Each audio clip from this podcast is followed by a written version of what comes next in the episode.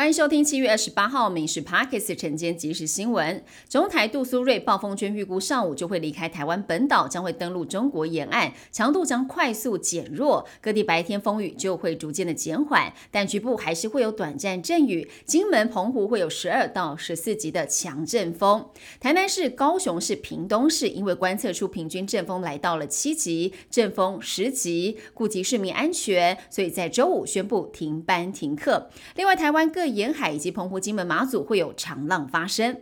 天气越来越热，气象局统计，台湾近一百年均温每十年上升了摄氏零点一一度，近三十年是每十年上升零点二五度，相较全球均温上升零点零八度、零点二一度，台湾增温快速。气象局表示，台湾增温比较快，除了受到全球温室效应之外，都市化也是一大因素。专家预估，台湾未来极端降雨频率将会增加，干旱的时候越干，湿的时候越湿。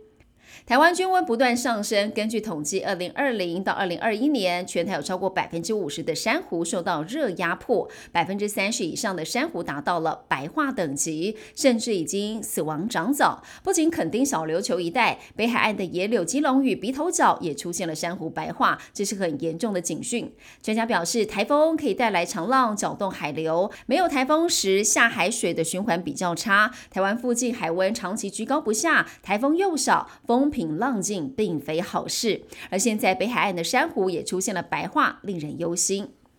新冠本土疫情已经过了高峰期，但是台大感染科医师李炳颖认为，今年九月可能还会有一波疫情。他表示，天气炎热，暑假期间学生互相传染机会少，但九月可能会有新的疫情出现，所以到时候还要再打一剂新冠疫苗，而且跟流感疫苗是一样的重要。另外也提到了，现在各大药厂都在研发次世代疫苗，最快九月就会推出，但建议施打族群还没有确定。成都市大运今晚开幕，我国代表团将由女排举球女神廖以任来担任掌旗官。台湾队除了在二零一七年台北市大运拿下二十六面金牌之外，上届在市大运拿下九金，是缔造了境外历届最佳的夺金数。今年体育署喊出力保五金的目标，包括了三位冬奥夺牌好手：鞍马王子李志凯、柔道男神杨永伟、跆拳道甜心罗嘉玲，都被视为是夺金大热门。